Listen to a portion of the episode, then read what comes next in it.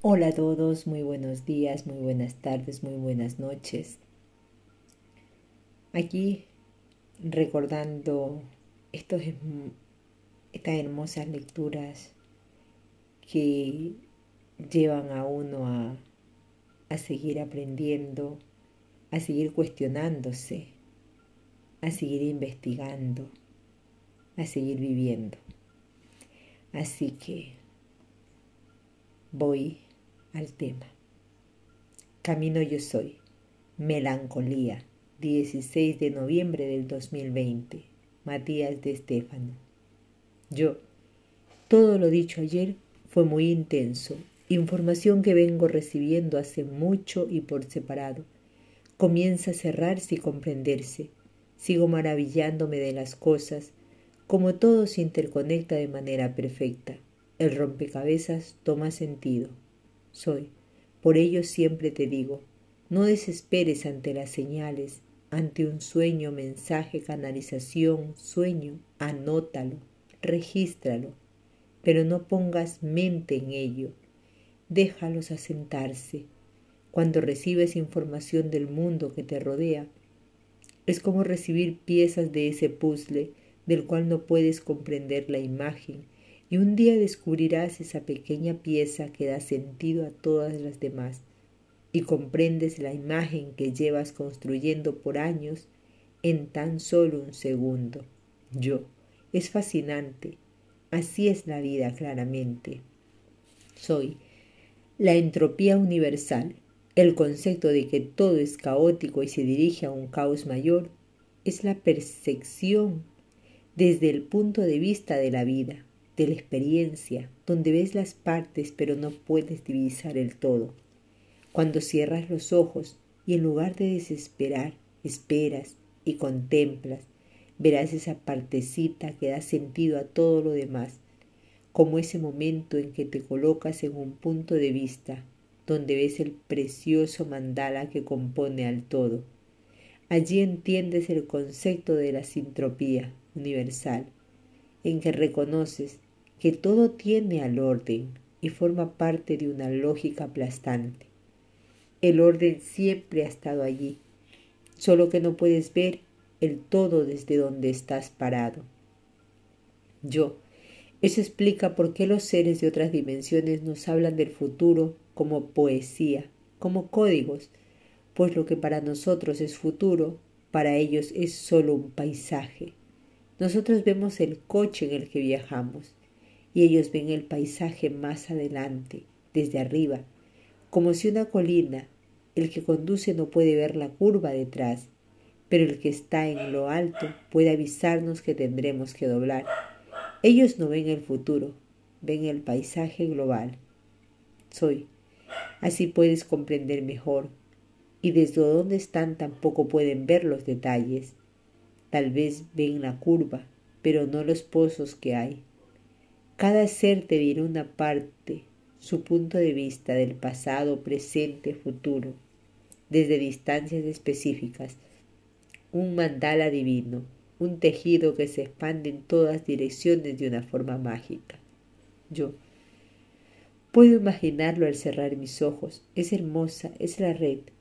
Todos estamos interconectados en ella en distintas capas, y cada ser que nos habla a través de la misma nos cuenta a su manera lo que ven desde su lugar. Sus consejos son un trabajo en equipo.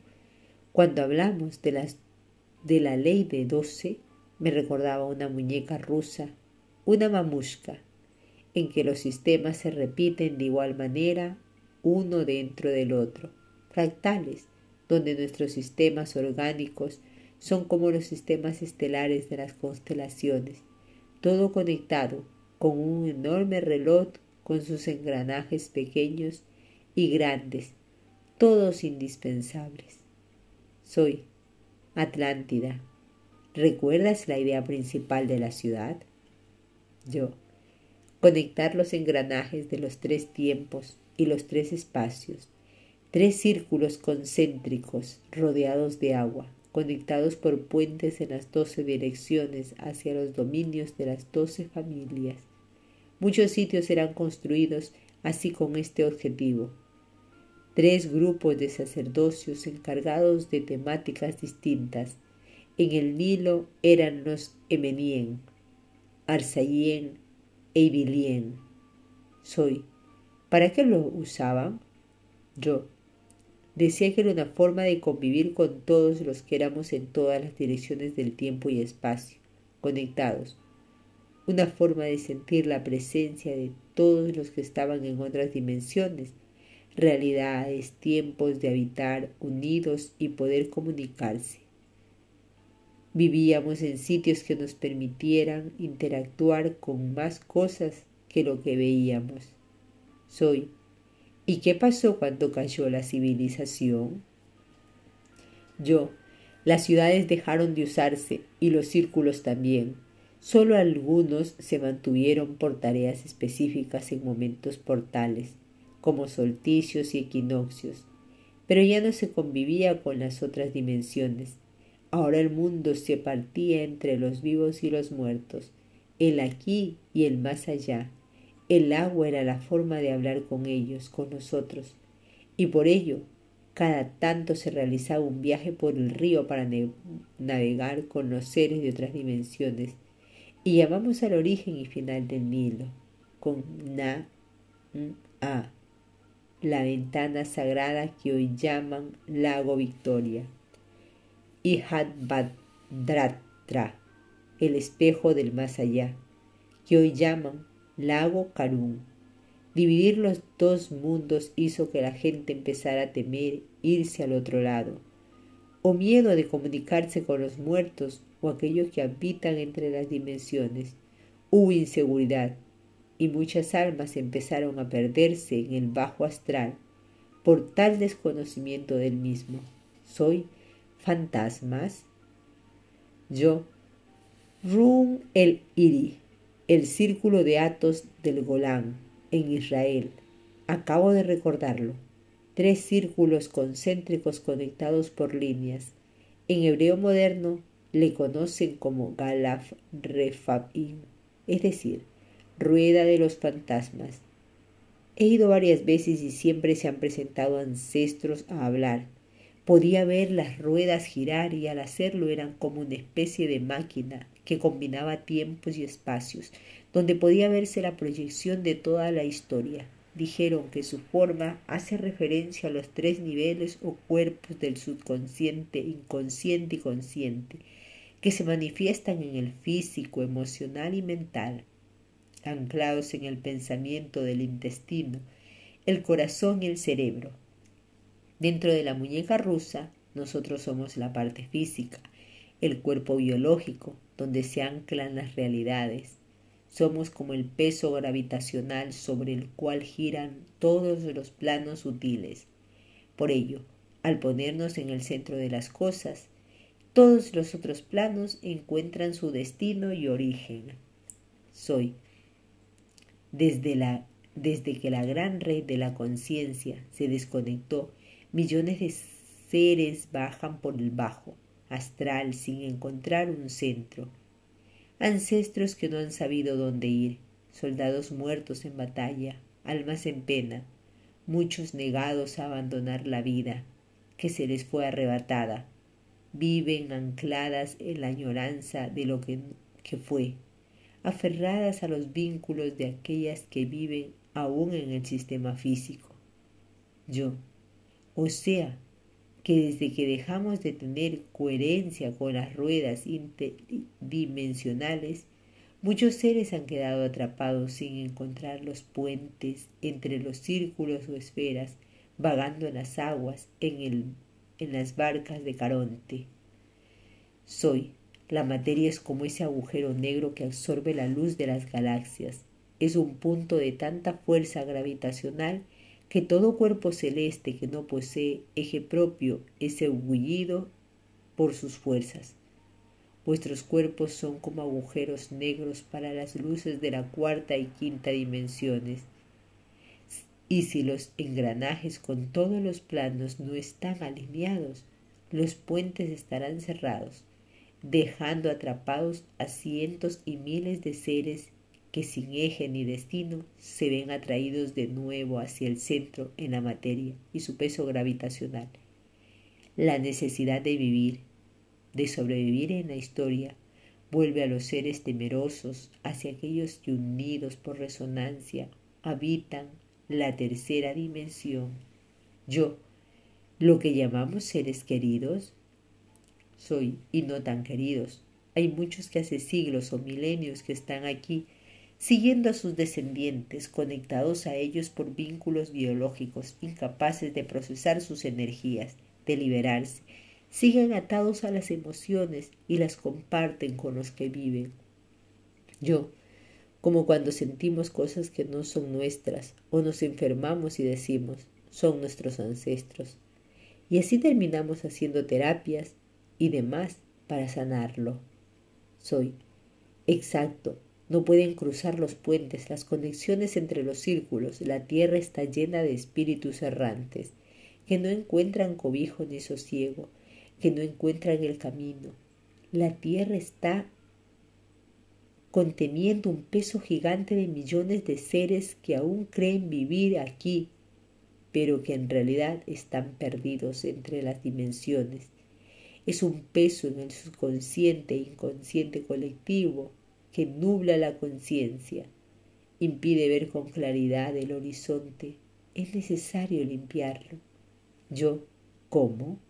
soy en el engranaje cuando los polos están alineados. La Virgen se posicionará en los cielos y verá su manto estrellado. Yo, finales de agosto del 2021, inicio del mes de Virgo.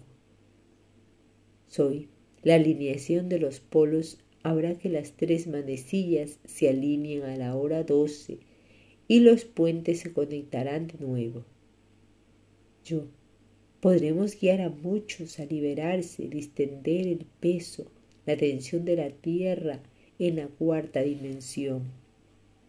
Soy el juicio final, el momento de esparcir la niebla, de poder ver, quitar el velo. Aco Calixos. Yo, Apocalipsis, soy. Una gran señal apareció en el cielo, una mujer vestida de sol, la luna bajo sus pies, y sobre su cabeza una corona de doce estrellas. Está encima y grita al sufrir los dolores del parto y los momentos de dar a luz. Apareció entonces otra señal en el cielo, un gran dragón rojo, con siete cabezas y diez cuernos, y sobre sus cabezas siete diademas. La cola arrastró una tercera parte de las estrellas del cielo y las arrojó a la tierra.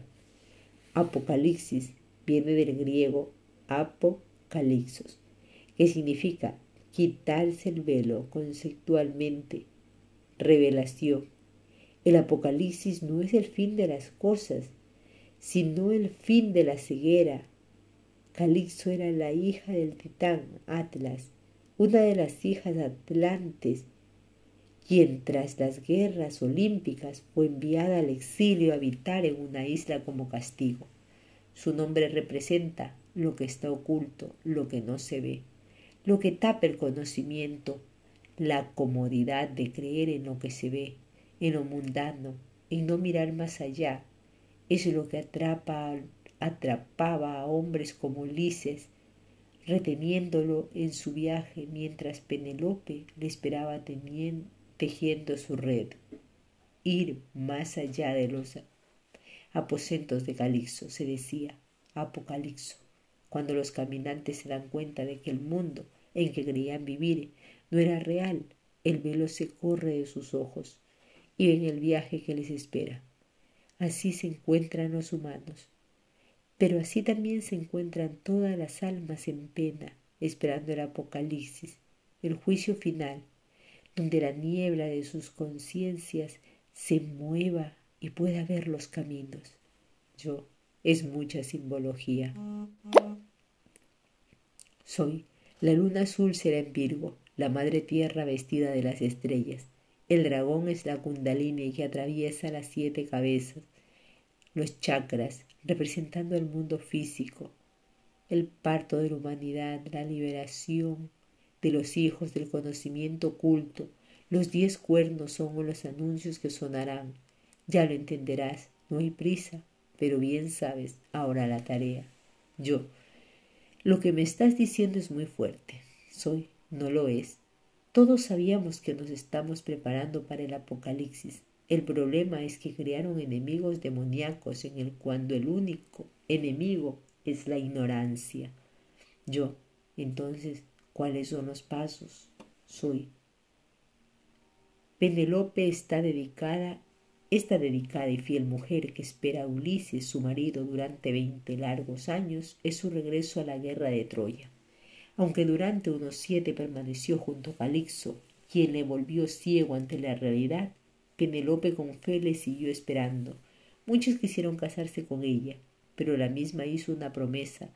Se casaría de nuevo cuando lograse terminar un sudario que tejía para su suegro pero todo lo que tejía durante el día lo destejía por la noche. Penelope representa la esperanza de los tejedores de redes, en que llegará el momento esperado, veinte años, ese momento en que el héroe, el yo, se libera de las causas de la ilusión de Calixto, viendo la verdad, volviendo hacia la tejedora, que podría al fin terminar su tejido, su velo azul, en la biología, el tejer y destejer hace referencia a los tejidos que nos componen y los pretendientes son las bajas pasiones, las emociones instintivas. Por ello, el fauno te dijo los doce sistemas. Yo. Cada uno de los sistemas biológicos son tejidos orgánicos que debemos tejer y destejer, tomando conciencia de ello, reconocerlos. Y si lo hago me libero a mí de todos los fantasmas conectados a mí. Soy. Los liberas de su melancolía. Recuerda su unificado melas, negro y cole, bilis. La bilis es una secreción producida por el hígado y almacenada en la báscula, la cual se libera al duodemo en la ingesta de alimentos, ya que este líquido amargo y aceitoso es corrosivo descomponiendo las grasas para su mejor absorción en los intestinos. ¿Qué entendemos, pues, por melancolía? Que son todas aquellas cosas que no, no he podido procesar, disegrar, desmenuzar para comprender y asimilar todas aquellas cosas no digeridas. La melancolía nos tiene en el pasado, tratando de que las cosas no se transformen y permanezcan como alguna vez fueron de igual manera que si al comer quisiéramos que el alimento nunca cambie de forma porque era demasiado bonito y te gusta, todos los fantasmas del mundo, tanto vivos como muertos, siguen aferrados a las formas de lo, de lo que fue sin procesar sus realidades, viviendo en la niebla, atrapados en un cuento propio por no ver el horizonte encerrados en la isla de Calixto.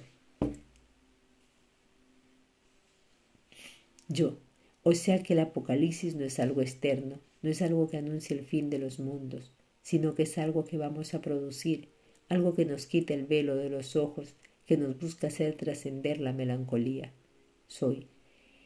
En el fin de los tiempos, todos quieren ser salvados, pero nadie será salvado si no logra ver el instante del hombre gris, el ser neutro, pues sólo la revelación de la verdad nos hará libres. Toda historia y profecía no habla de hechos reales, sino de circunstancias psicológicas, procesos del alma, procesos por la percepción de la mente. Yo es, una, es un gran rompecabezas que este año debemos armar. Soy todos los fantasmas están atrapados en las sombras de este mundo, conectados al sistema digestivo humano, al centro de gravedad del plexo, donde se encuentra la bilis, la melancolía que dice, todo tiempo pasado siempre fue mejor. No hace ir a las historias egipcias, mesopotámicas, griegas y latinas para entender sus melancolías. Identifica tus melancolías Identifica tus fantasmas del pasado y cuando sea la hora doce, cuando la Virgen se vista de sol en el cielo y ponga sus pies sobre las siete cabezas del dragón, será el momento de la revelación. Es tiempo de correr el velo, tic-tac, tic-tac.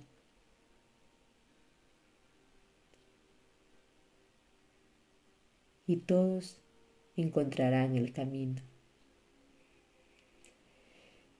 Muy bonito el tema con el que seguimos aprendiendo y cuestionarnos, claro está, porque eso se trata, aprender a vivir y que usemos la coherencia. Gracias por escuchar. Namaste.